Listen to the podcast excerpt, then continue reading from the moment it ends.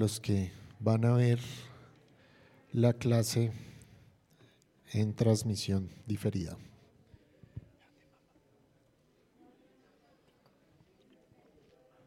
Bueno, mi Señor, te damos mil y mil gracias, Señor, por siempre, por tu gran misericordia, porque hoy de nuevo en tu día nos tienes aquí, Señor, eh, atentos a tu palabra atentos a responder a ella.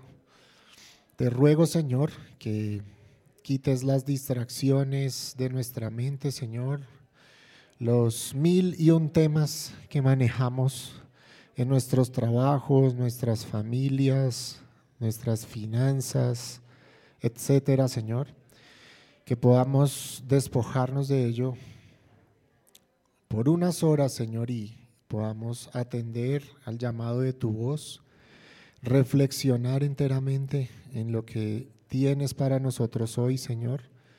Gracias por nuestros cultos de adoración, gracias por guiarnos, por llevarnos con paciencia, Señor, a pesar de nuestra terquedad.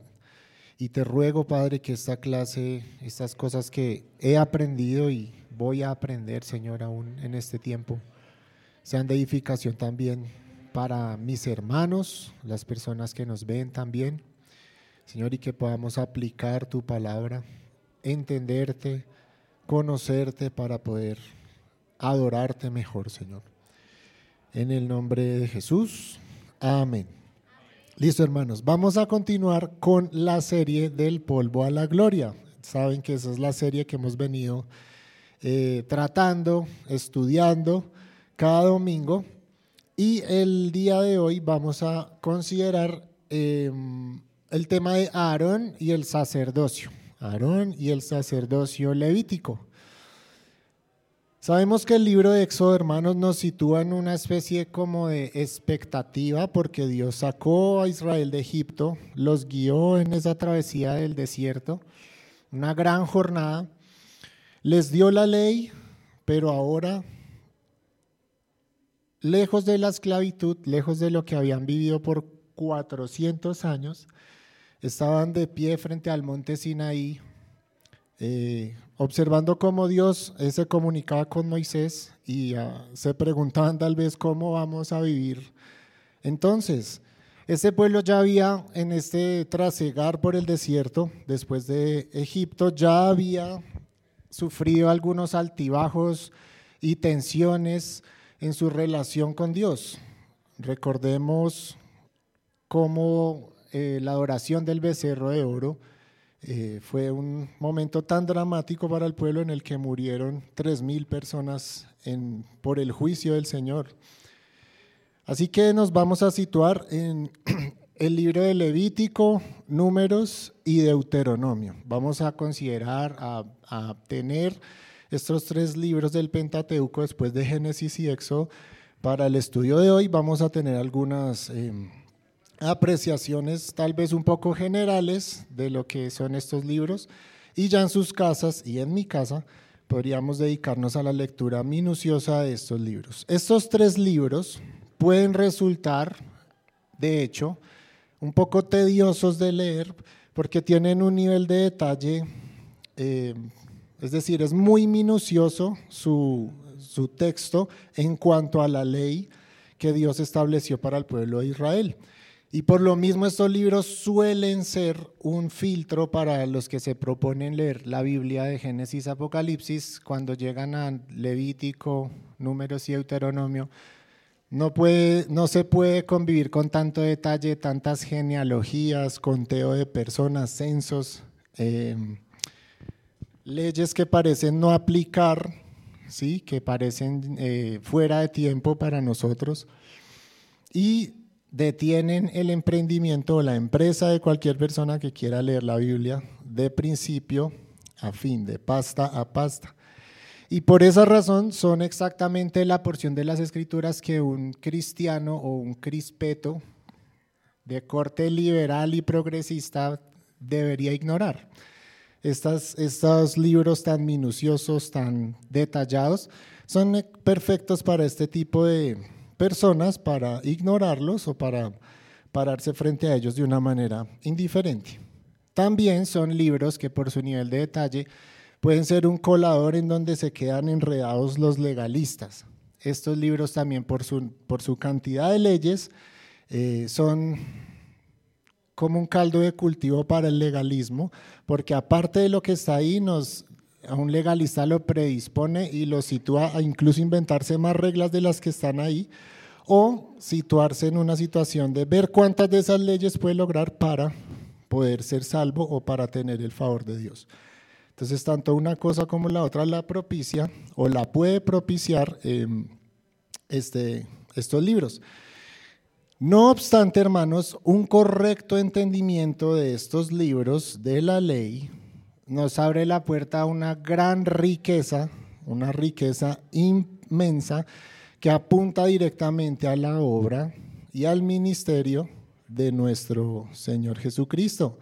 Y por esa razón resultan ser piezas fundamentales para entender la obra del Señor y el contexto de la obra redentora del Señor. Y cada aspecto, detalle que hay en estas leyes ceremoniales, morales y civiles, es una faceta del mismo diamante, del Evangelio, de la gloria de Cristo. Entonces es muy importante que podamos entender, estudiar y, eh, asimilar el contenido de estos tres libros de la revelación de Dios de una forma correcta. Así que hermanos, también podríamos usar el ejemplo de, así como un objeto sin sombra, imagínense un objeto sin sombra en una pintura, pues se vería extraño, sobrepuesto, o si las sillas que tenemos alrededor perdieran su sombra por un momento, parecería que no hacen parte de la realidad, que están sobrepuestas, que alguien las puso ahí, pero son postizas, que no hacen parte de la realidad. Asimismo, la gloria de Cristo que nos es revelada en su persona y en el Nuevo Testamento, despojado de las sombras del Antiguo Testamento, de la ley que está detallada en nuestros tres libros, también nos hace perder el contexto y nos haría, digamos, no hacerle justicia y honor como la merece la obra del Señor. Así que es importante considerar estos libros en su detalle, ser minuciosos en su estudio para que eso nos dé el contexto y que la gloria de nuestro Señor Jesucristo nos cause más motivo de admiración, de alabanza, para que podamos admirar la obra del Señor en la más alta resolución posible, considerando y viendo y estudiando las sombras que hay en el Antiguo Testamento. En estos tres libros hay tres hilos conductores que podemos tener en mente hoy. Uno es la santidad de Dios, el otro es la belleza en la adoración y la otra es la distinción entre lo santo, en lo apartado, y lo profano, entre lo pagano y lo escogido. Esas tres cosas son un hilo conductor en el estudio de estos tres libros. Sería la santidad, de Dios, la belleza en la adoración y la distinción entre lo santo y lo profano, entre lo limpio y lo puro, pero entre lo limpio y lo inmundo. Ahora, manera de repaso, pues ya sabemos, Dios había escogido entre todos los pueblos un pueblo para sí, haciendo pacto con Abraham, sacándolos de Egipto, les dio el decálogo, Incluso habían sufrido ya un juicio severo, ya eran testigos de la mano y la horrenda cosa que es caer en manos de un Dios vivo cuando adoraron al becerro.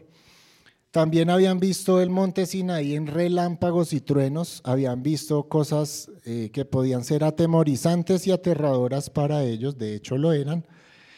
También habían visto cómo, o habían experimentado cómo Dios les había enviado el maná, cómo había hecho brotar agua de la peña y los había sustentado. Así que tenían una noción eh, de un Dios que era cuidador, misericordioso, totalmente bueno con ellos, que atendía sus necesidades, que no les abandonaba, que acabó con sus enemigos en el mar, pero también un Dios que causaba miedo y temor en el monte Sinaí, un Dios que ordenó la matanza por su juicio de tres mil de sus familiares al adorar el becerro de oro. Es un episodio muy dramático y horrendo en la Biblia. Y este era el Dios que ellos tenían eh, ya una relación establecida, pero ahora Dios eh, eh, iba a convivir con ellos. Recordemos que el libro del Éxodo termina con el tabernáculo construido y operando, y Levítico, que es lo que vamos a,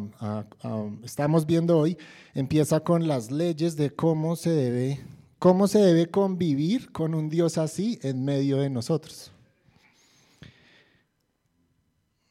Ahora, también a manera de repaso vemos que la ley le había sido dada a Moisés para el pueblo, pero no como un vehículo de salvación, sino como un vehículo de adoración. Es diferente ver la ley y abrazar la ley como un vehículo de salvación, creyendo que el cumplimiento estricto de esas leyes me puede dar el favor de Dios, eso es muy diferente a abrazar la ley como un vehículo de adoración. Adorar a aquel Dios que nos ha salvado, nos ha hecho su pueblo y vela por nosotros, por nuestro bienestar e incluso pelea contra nuestros enemigos. Son dos cosas muy distintas y lo hemos aprendido en las clases anteriores. Ahora vamos a ver qué significa Dios con nosotros. Recuerden que lo que ellos habían visto era un Dios, eh,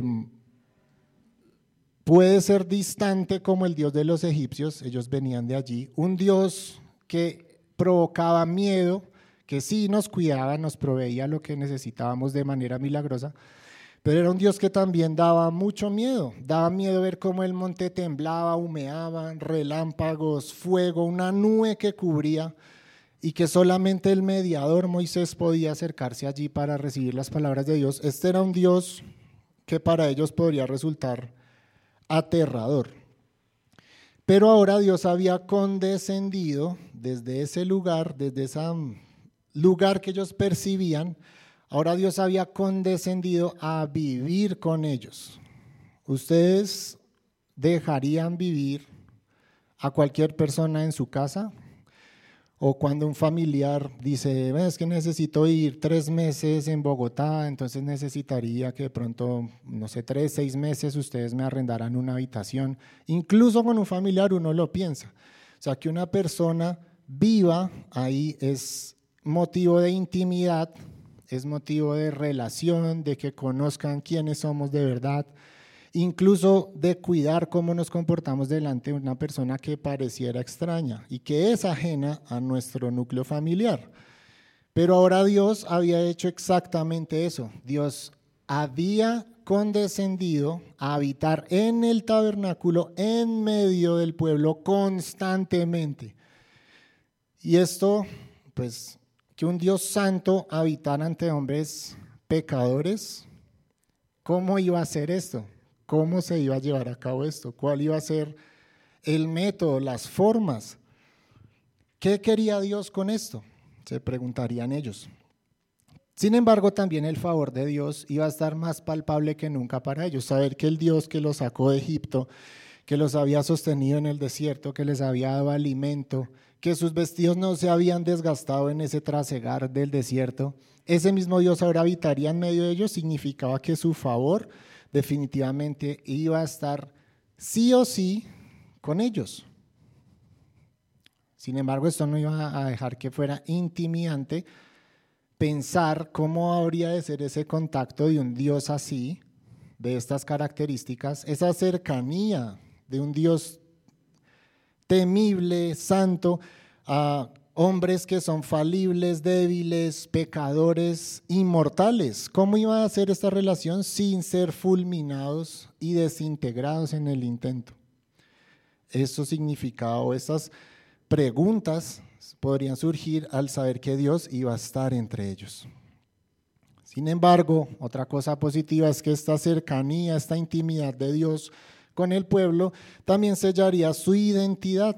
Ahora todos verían, sería claramente visible desde afuera, desde un pueblo pagano, desde un pueblo eh, impío, ver que este pueblo realmente era el pueblo de Dios. Dios había escogido este pueblo porque es que Dios vive ahí con ellos. Se ve la columna de fuego en las noches Hay una nube que los acompaña, incluso cuando se mueven, se mueven porque la nube se levanta del, tabernáculo y ellos saben que deben moverse. Y esto era claramente visible. Esto era un sello de la identidad de Israel ante los demás pueblos como propiedad de Dios, un pueblo que era ahora propiedad de Dios y un Dios que condescendía para vivir con ellos. Ahora, la santidad de Dios en relación con lo inmundo de los hombres. Esta relación parece paradójica o imposible incluso. De hecho, esa es la definición de paradojas, una definición de algo que parece imposible de suceder. Pero era así. Ahora, el santo estaba viviendo en medio de los pecadores. Y esto parecía paradójico. Y por lo mismo, pues, ¿cómo se iba a desarrollar esto? Debía ser en los términos de Dios, no en los términos de los hombres. Recordemos a Caín. Cuando quiso adorar en sus términos, no salió bien, ¿verdad? Así que si Dios iba a vivir entre el pueblo, debía ser en sus términos. Los demás pueblos ahora estaban abandonados a sus propios términos, a sus razonamientos, a su idolatría, a sus cultos, pero ahora el pueblo de Israel no estaba abandonado en sus propios razonamientos, sino que iba a ser en los términos de Dios. Y pues recordemos, vuelvo al punto del becerro, el mejor intento de Israel para, para ofrecer un culto al Dios que los sacó de Egipto terminó en la adoración de un bellísimo novillo áureo, brillante, pero también en la muerte de tres mil personas. Así que no podía ser más en los términos del pueblo. Dios tenía que instruir al pueblo de cómo iba a ser la adoración y la cercanía y la intimidad entre él y ellos. Por esto Dios establece normas ceremoniales, rituales, bajo los cuales esta relación entre la santidad y un pueblo pecador debería llevarse. Así, Dios toma para sí a los levitas de entre las doce tribus de Israel y les asigna, los bendice por encima de los demás para oficiar el culto, para velar, para mantener el culto, para mantener y cuidar el tabernáculo. Y ellos no tenían herencia en la tierra prometida, sino que Dios dijo, yo mismo seré la herencia de ellos. Y esta tribu fue escogida por Dios para llevar a cabo estas labores. Esto obviamente implicaba que al no tener herencia iban a vivir de las ofrendas que el pueblo presentara a Dios. Eran partícipes de las ofrendas para su subsistencia. Y Dios se había reservado para sí a Leví para el servicio del templo y de la misma forma a un descendiente de Leví, a Aarón y su familia, para la labor sacerdotal. Así que Dios escogió de las tribus a Leví, de Leví escogió a Aarón y su familia para las labores sacerdotales, el oficio del templo, los sacrificios, el cuidado de los utensilios, los holocaustos, las ofrendas de paz y todo lo que podemos leer en estos libros. Así que, como lo mencioné antes, el libro del Éxodo ya termina con Moisés construyendo el tabernáculo, recibiendo instrucciones de Dios de cómo operarlo, pero la primera instrucción del libro del Levítico es la instrucción acerca de los holocaustos, Levítico 1 al 14. Y esto remarca si ya tenemos el tabernáculo en Éxodo construido, listo para funcionar, y la primera instrucción del Levítico es el holocausto y las leyes sobre el holocausto, esto sin duda denota la importancia del holocausto expiatorio, del que nos habla Levítico 1, para acercarnos a Dios de una manera correcta. Es decir, ahí sí, como dice el dicho, acercarnos a Él como Él manda, como Dios manda. Y eh, es clave en todo el, curso de estos tres libros del Pentateuco, es repetitivo, reiterativo, el holocausto expiatorio. O sea, no nos podemos acercar a Dios si no hay un holocausto expiatorio por nuestras culpas, Por eso Levítico 17:11 dice, porque la vida de la carne está en la sangre, y yo se la he dado a ustedes, la sangre, sobre el altar para hacer expiación por sus almas, porque es la sangre por razón de la vida la que hace expiación. Por implicación, sin sangre no hay expiación. Así que el tema del sacrificio, el holocausto, era clave para poder acercarnos a Dios y para el oficio sacerdotal de Aarón y sus descendientes.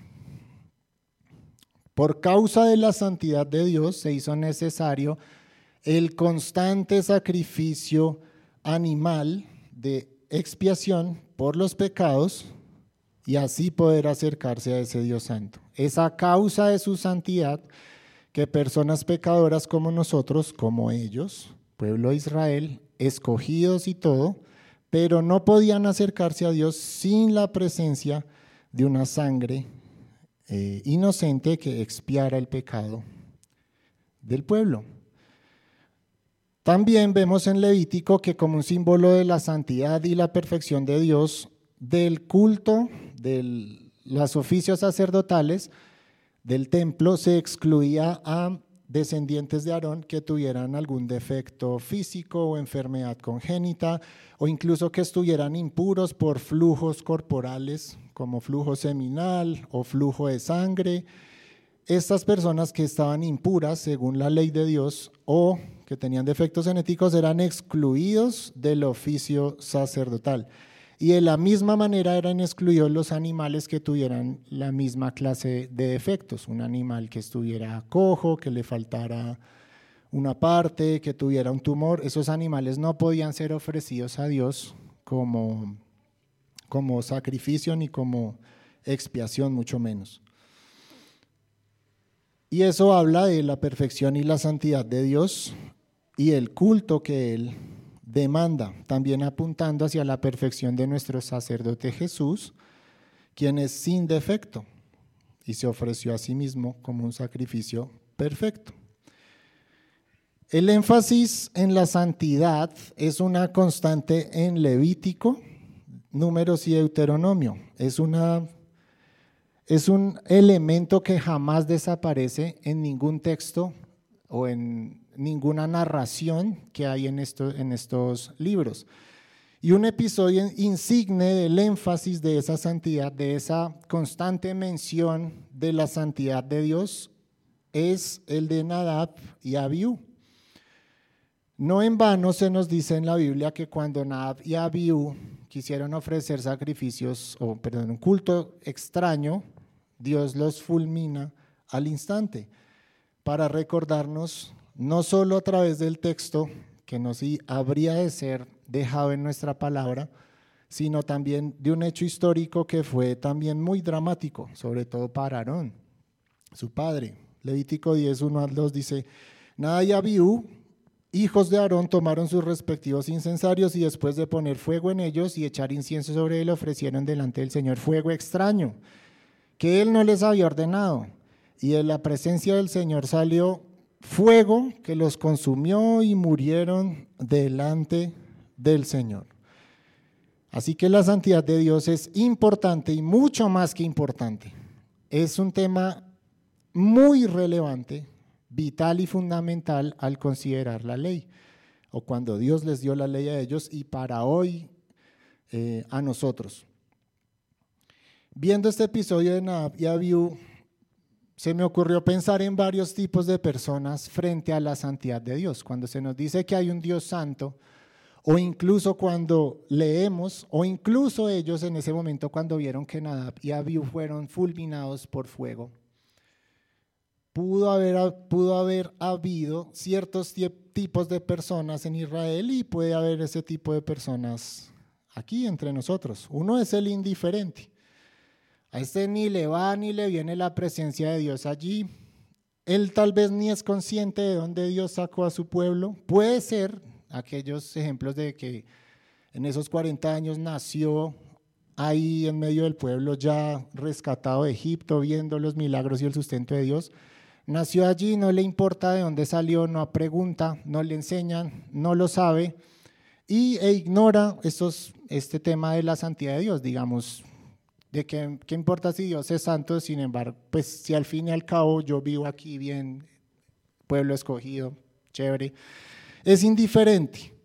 Observa el fuego y la nube, pero no le merece ninguna admiración porque siempre lo ha visto. Desde que nació y tuvo uso, abrió sus ojos, veía que había una nube, una columna de fuego, pues lo daba por sentado. No se asombra. Puede ser moral porque creció en un ambiente moral, pero al final puede resultar cuestionando esas leyes morales porque no le interesa el Dios de la ley, sino que le interesa ser moral, caer bien. Él da por sentado el status quo. También está el informal, al que sí sabe que Dios es santo y le importa en cierta manera, pero no toma seriamente esta relación con Dios, con un Dios santo, cree que se puede acercar a Dios de cualquier forma, cree que esto de derramar sangre para acercarse a Dios simplemente es un rito más, pero que es un rito que no representa una realidad mayor o una realidad espiritual.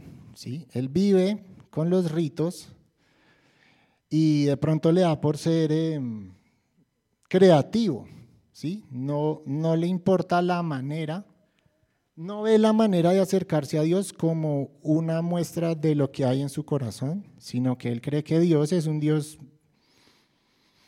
más bien eh, un viejito bonachón al que podemos acercarnos de cualquier manera y no profundiza en su relación con Dios. También está el legalista. El legalista nunca entiende que la gracia es la que lo tiene de pie allí y decide descargar su confianza en sus propias obras y en las leyes, porque leyes sí que habían, eran muchísimas leyes. E incluso hay evidencia de que en el Talmud los judíos, fariseos, eh, los que estaban en autoridad en Israel, inventaron aún más normas de las que ya tenía la ley. Y estos legalistas ven en la ley un lugar para resguardarse y ellos revierten el orden de salvación, lo revierten y lo pervierten para vanagloriarse y confiar en ellos mismos. ¿Cuál es el orden de salvación? Si alguien lo recuerda o lo sabe. Sí, Dios nos el Exacto. Entonces nos predestina, nos justifica, nos santifica y nos glorifica. ¿Sí? Ellos ellos, quieren empezar al revés, quieren o sea, glorificarse a sí mismos a través de la ley para ser justificados. Esto pasa con los legalistas. También puede ser otra actitud ante un Dios santo. Y por último, el que entiende lo importante de todo esto. Ese que se preocupa por entender y conocer a Dios para adorarlo correctamente, ese que entiende que es la gracia, la misericordia de Dios que lo ha rescatado con poder de sus peores enemigos, es el que es cauto y aguarda por saber más, el que pregunta, el que cuestiona, el que inquiere en los misterios del Señor, el que es prudente y vive para su Señor. El que dice, sí, hay leyes, pero también el Señor nos ha rescatado y estas leyes las hemos quebrantado muchas veces. Sin embargo, estamos aquí de pie hoy siendo sustentados por el Señor. Ese que entiende la gracia, pero también la importancia de la ley. Y hermanos, pues como dijo Isaías, cuando uno considera esta ley, esta santidad de Dios, Isaías dijo, ay de mí porque perdido estoy pues soy un hombre de labios inmundos en medio de un pueblo de labios inmundos vivo, porque mis ojos han visto al rey, el Señor de los ejércitos. Isaías entendió que por causa de la santidad de Dios y de su pecado y el pecado del pueblo, la única expresión que le merecía esto era, ay de mí. No hay comunión de la luz con las tinieblas. No puede ser que lo santo y lo profano convivan, pero, como vuelvo al principio, aunque esto sea paradójico, Dios sí estaba logrando lo imposible en este campamento de los israelitas y era que justamente lo santo y lo profano convivieran en plena comunión a través de las leyes y de los principios subyacentes a esta ley. Algo que parece increíble, un Dios santo habitando entre ellos, ahora era posible. Y Dios no solo los había salvado de Egipto, sino que ahora estaría constantemente con ellos para santificarlos. Por eso les declaró, sean santos como yo soy santo. Así que Dios, por medio del tabernáculo, el sistema ceremonial y las leyes que les dio, los estaba santificando, limpiando, llevándolos a la fe para que pudiesen convivir en comunión perfecta con Él, aún siendo pecadores. Dios proveyó la manera de que un pueblo pecador pudiese acercarse a un Dios santo a través de la ley. Cada aspecto de esta ley ceremonial, hermanos, prefigura el ministerio de Cristo, como lo hemos mencionado. Pues al final sabemos que Cristo es la escalera entre el cielo y la tierra. Él es nuestro gran sumo sacerdote. En Él se cumplen todas estas leyes ceremoniales que Dios diseñó para que su pueblo pudiera vivir con Él. Es más, en Cristo, quien cumplió todo esto, somos limpios para poder incluso ser su propia habitación, su tabernáculo. Dios vive, habita en nosotros. Y esto, hermanos, no debe ser bajo ninguna razón ni motivo rebajado o normalizado. Pues como Nadab y Abiú deberíamos más bien ser fulminados. ¿O cuántas veces no hemos tratado de acercarnos a Dios de maneras incorrectas? O incluso hoy en día podemos no entender de manera correcta y completa cómo debe ser nuestra relación y nuestra adoración hacia Dios. Hemos pecado en lo mismo que y Abiú. Sin embargo, Hoy Dios habita en nosotros y no ha salido ningún fuego de ningún lado a consumirnos inmediatamente como ellos. Así que no normalicemos ni demos por sentado que sí somos templo del Espíritu Santo. Aleluya. Sí, hermanos, pero no lo digamos ni lo pensemos de una manera ligera o rebajada, porque no es algo de lo que deberíamos gozar ni es algo ordinario. Es milagroso y extraordinario que hoy podamos ser el templo del Espíritu de Dios, conociendo nuestra propia maldad. Y esto se cumple porque el Señor Jesús ha cumplido por nosotros todo este sistema de leyes levíticas para poder acercarnos y reconciliarnos con Dios. Hermanos, otro aspecto de la ley son las ceremonias, ah, perdón, aparte de las ceremonias y rituales levíticos, tenemos leyes morales y civiles. Y esto pues lo he titulado La distinción entre el pueblo de Dios y entre los paganos. Esa distinción parece ser uno de los objetivos principales de la entrega de Dios de la ley moral y civil a su pueblo. Ese es otro paralelo que hay en nuestros libros, como lo decíamos al principio, es la distinción entre lo eterno y santo con lo mortal y lo impuro. Siempre va a ser un hilo conductor en la lectura de estos libros de la ley de Moisés. Así, número contiene, aparte del conteo del pueblo y el censo del pueblo, el registro de cuatro décadas de peregrinaje de, por el desierto con todos los vaivenes en la relación de Israel, de un Israel infiel ante un Dios totalmente fiel. Deuteronomio así contiene la recapitulación y la renovación del pacto y la ley para la nueva generación, porque después de esos 40 años se renovó, digamos que el, la generación que salió de Egipto no fue la misma que entró a Canaán. Entonces Deuteronomio recapitula, recuerda las leyes, renueva el pacto para con estas nuevas generaciones al entrar a esta tierra.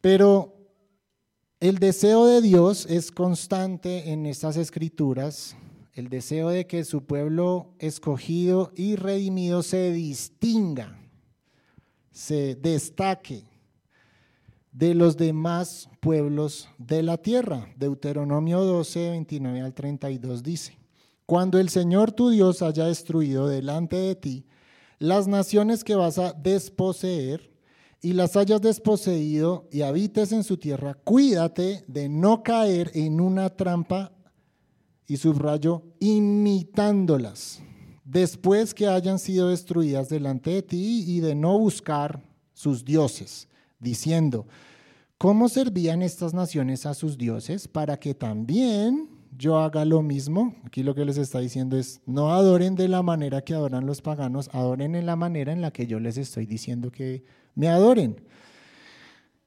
No procederás así para con el Señor tu Dios, porque toda acción abominable que el Señor odia, ellos la han hecho en honor de sus dioses porque aún a sus hijos y a sus hijas queman en el fuego en honor a sus dioses. Cuidarás de hacer todo lo que te mando, nada le añadirás ni le quitarás. Hermanos, Dios quiere que su pueblo se distinga de los demás pueblos de la tierra, que no adoremos a nuestro Dios como los pueblos de la tierra adoran a sus propios dioses. Todas las leyes, hermanos, incluidas las leyes dietarias o dietéticas de alimentos que hay en estos libros, tienen la intención de destacar al pueblo de Dios de los demás, preservarlo puro, diferente a los demás. Y esto es seguro, hermanos, comparado con cómo vivían los demás pueblos de la tierra, Israel tendría la dieta más saludable que podía haber en ese momento. Y no solo la dieta más saludable, sino las leyes sanitarias más estrictas de todos los pueblos en medio de los cuales ellos vivían. Incluso en estos comportamientos dietarios, sanitarios, hacían distinción del pueblo de Israel con las prácticas de estos otros pueblos. Incluso la ley de la cuarentena, los sacerdotes también eran instruidos en esta ley a ser médicos, que diagnosticaran enfermedades que merecían ser aisladas o puestas en cuarentena para evitar la propagación de esto. Esto fue, fueron aspectos que sin duda distinguieron, destacaron al pueblo de Dios. Leyes como mantener los excrementos fuera del campamento, los constantes lavamientos, abstenerse de animales inmundos. En ese momento, comerse un camarón era, era prácticamente arriesgarse a, a tener una gran enfermedad. Y Dios les da estas leyes para que ellos incluso se mantengan más puros, limpios, saludables, distinguidos de entre los demás pueblos. No podían tocar un cadáver y no lavarse las manos. Alguna vez escuché que los ejércitos de Israel también eran se salvaron de la, de la difteria por no tener sus excrementos en medio del campamento. Es decir, Dios quiere que su pueblo se distinga de los demás en todo lo bueno, todo lo que tiene buen nombre, en todo lo que hay virtud, diferentes a como el mundo vive y a no adorarlo como el mundo adora a sus dioses. El tercer aspecto de esta ley, como lo hemos mencionado también, es la belleza en la adoración es exuberante la manera en cómo Dios describe, o Moisés describe por boca de Dios, los, por ejemplo, las vestimentas de los sacerdotes, o imaginarse cómo era el templo, cómo Dios había ordenado que se adornara el templo, todo tenía que estar bañado en oro y en metales preciosos. Entonces es imposible no pensar que a Dios le interesa la belleza en la adoración. Y en Éxodo 28, 1 nos dice lo siguiente, dice, entonces harás que se acerque a ti de entre los hijos de Israel tu hermano Aarón, y con él sus hijos, para que me sirvan como sacerdotes. Aarón con Nadab y Abiú, Eleazar y Tamar, hijos de Aarón.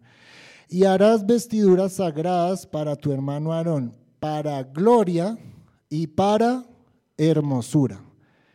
Gloria y hermosura eran aspectos visibles, tangibles, que se podían percibir en la adoración que Dios le había enviado a su pueblo. La vestidura de estos sacerdotes debía resaltar estos aspectos de gloria y hermosura.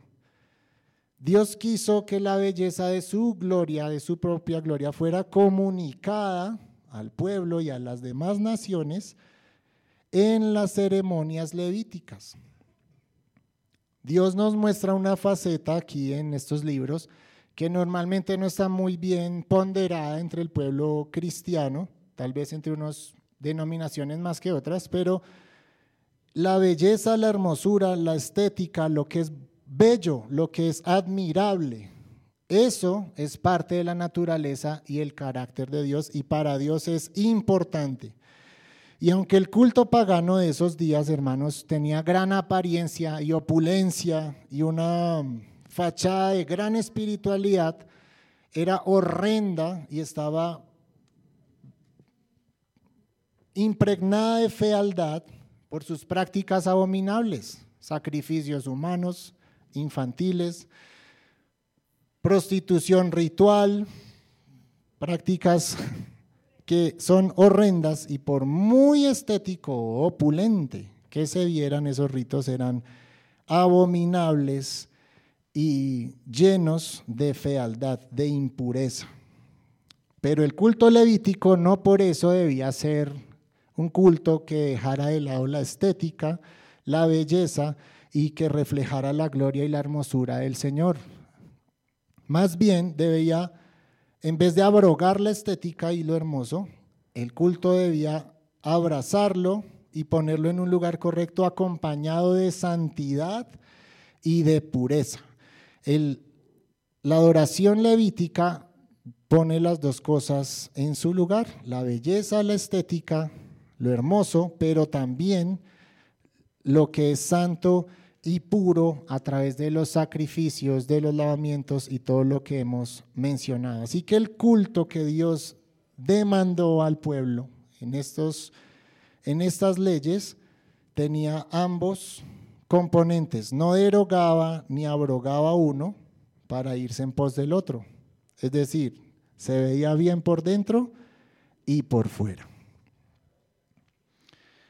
Hermanos, para reflexionar, responder ciertas preguntas. No lo tenemos que hacer en voz alta, pero ¿qué papel tiene la santidad de Dios en nuestra vida?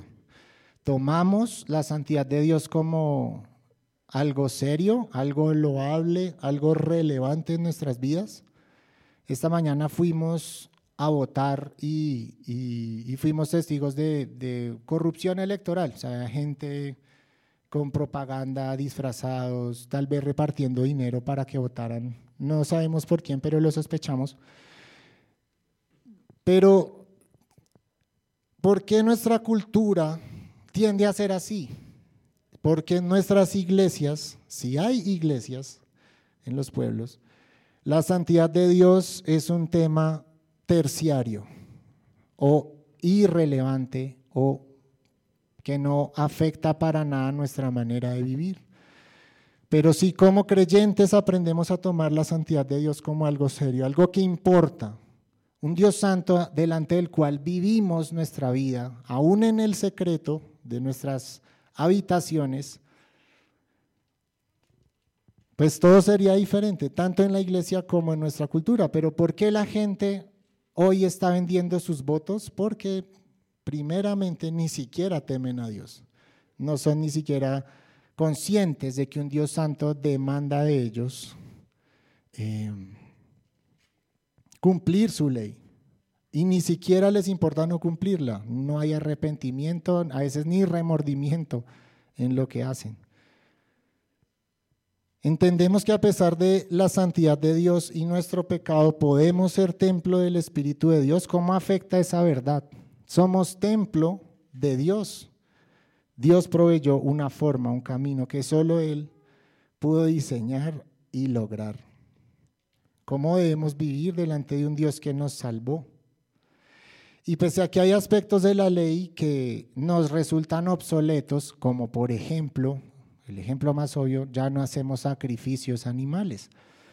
Eso es obsoleto para nosotros, pero hay un principio que subyace los sacrificios animales, que fue cumplido en Cristo y que sigue siendo relevante. Y así con todas las otras cosas que puedan ser obsoletas en las leyes ceremoniales, morales, morales no, civiles. Ese principio subyacente de que otro tuvo que con su sangre expiar mi pecado para yo poder tener una relación amigable e íntima con Dios, sigue siendo un principio relevante para nosotros, aunque la ley ceremonial sea obsoleta hoy en día. Estos principios subyacentes son de todo nuestro interés, hermanos, como creyentes, y tenemos que estudiarlos y entenderlos lo más profundamente posible. No sea que nos hallemos adorando a Dios o acercándonos a Dios de una manera incorrecta o con motivaciones o razones salidas de contexto y que no aplican para nada.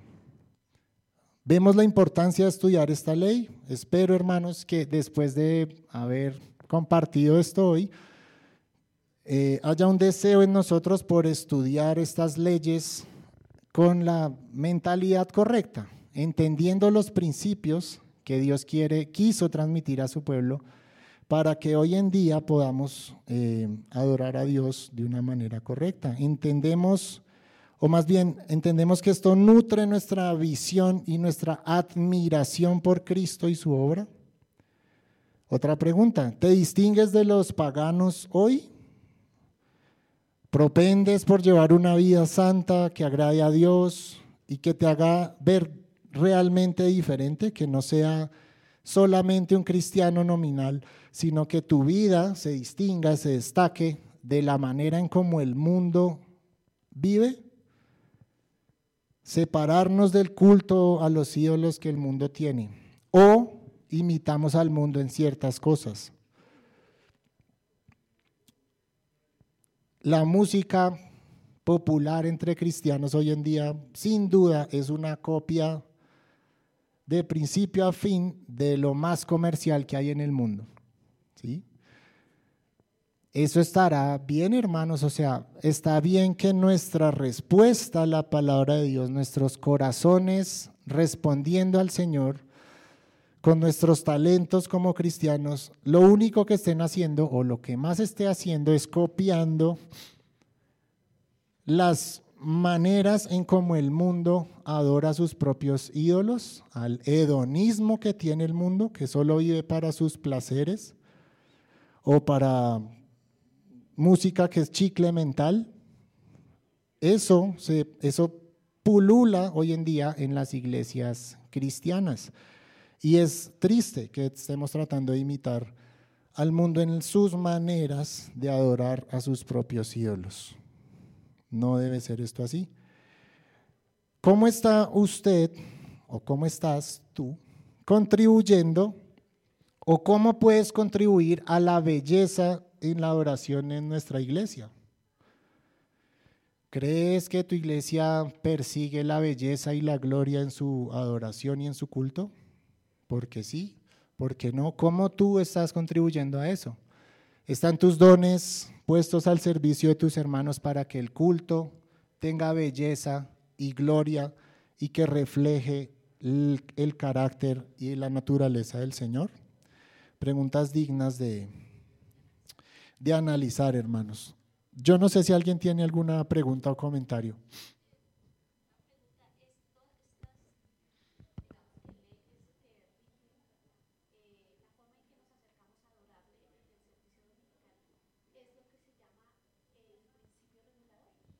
Sí, entiendo que el principio regulador del culto toma los principios subyacentes de la oración en la ley para aplicarlos a, a nuestra oración hoy.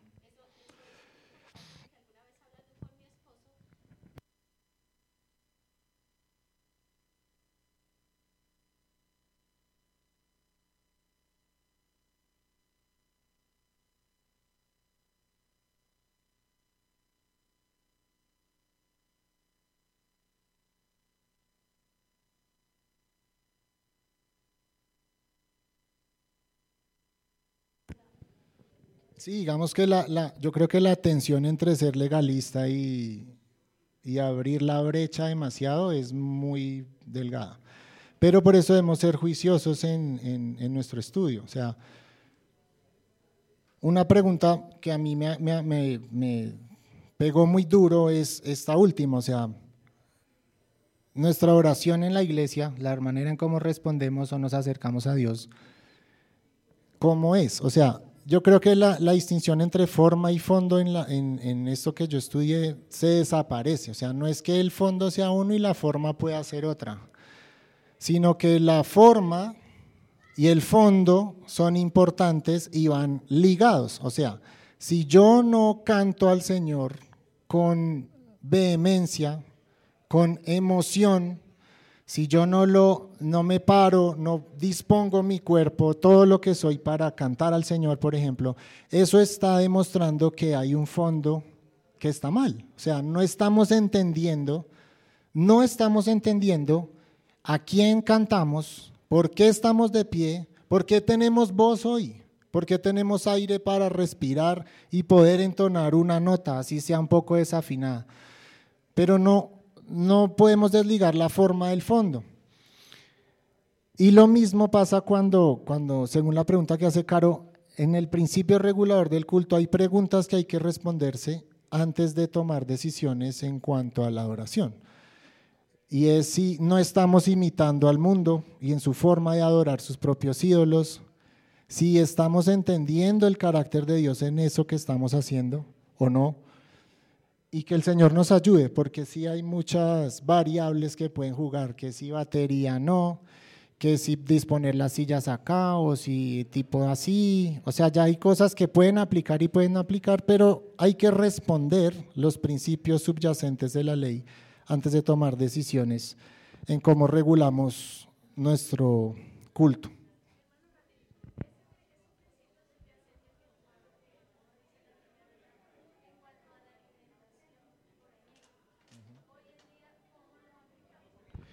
Eso de la alimentación, pues en el, en el en Levítico, Números y Deuteronomio hay leyes dietarias que fueron claramente abrogadas también en el Nuevo Testamento cuando el lienzo de Pablo, de Pedro.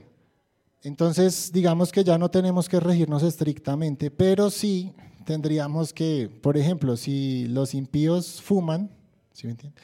Y yo sé que fumar va a deteriorar mi salud, yo como pueblo de Dios, no es que eso sea pecado, pero yo tengo que distinguirme y debo, debo, tratar de llevar un estilo de vida que me distinga en lo bueno, puro, en lo que hay virtud del mundo.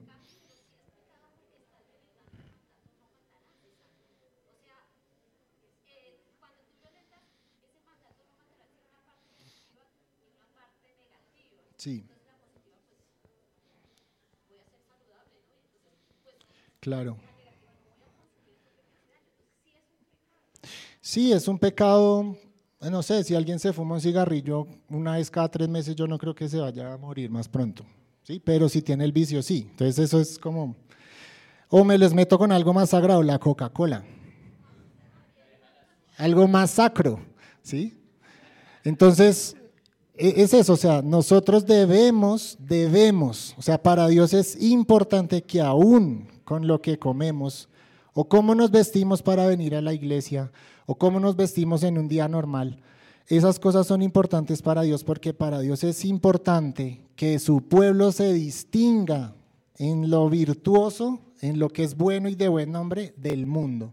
No podemos vivir igual que ellos. Tenemos que distinguirnos. Y, y si para eso tenemos que tomar decisiones en nuestra dieta, en nuestra manera de vestir, pues lo tenemos que hacer. Para Dios es importante, hermanos. ¿Algún otro comentario o pregunta?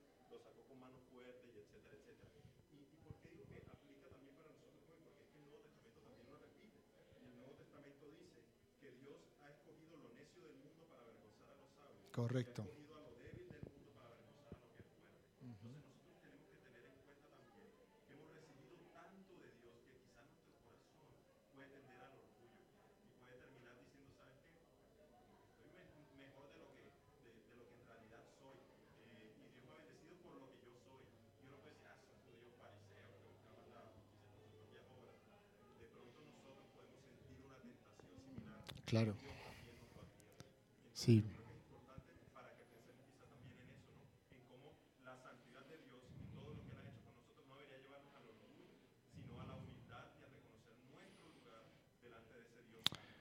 Así es, hermano, eso es, el, orgullo está ahí a la puerta y, y un peligro añadiendo a eso adicional a nuestros hijos. O sea, yo me pongo a pensar en nuestros hijos y ellos nacieron en un hogar, o sea, nosotros de verdad disfrutamos de la bendición del Señor, conocemos, o sea, el Señor nos ha alcanzado.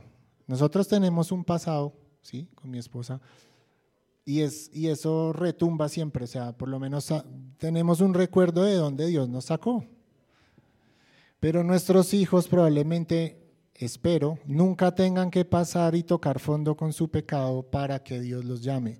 Y ellos pueden dar por sentado que las bendiciones de Dios eh, simplemente son, están ahí y, por eso en Deuteronomio, cuando entró la generación nueva a, Canaán, dice, cuando sus hijos les pregunten qué son estas leyes que ustedes nos dan, entonces ustedes les van a decir, es que Dios nos sacó de, de ustedes no se imaginan de dónde Dios nos sacó. Y después de que nos sacó, hizo todos esos milagros, mostró su poder, nos dio esta ley y nos hizo su pueblo, porque para ellos, para los que nacen allí, es, es más complicado tener eso en mente. Entonces es un gran peligro. Incluso como adultos tenemos, como tú dices, el orgullo y creer que podemos dar por sentado. Bueno, hermanos, oremos. Demos gracias al Señor. Padre, gracias por tu palabra. Señor, cuán grande y maravillosas son tus obras al escoger un pueblo para ti, Señor. Al pensar en nosotros, Señor, incluso desde antes de la fundación del mundo, para salvarnos,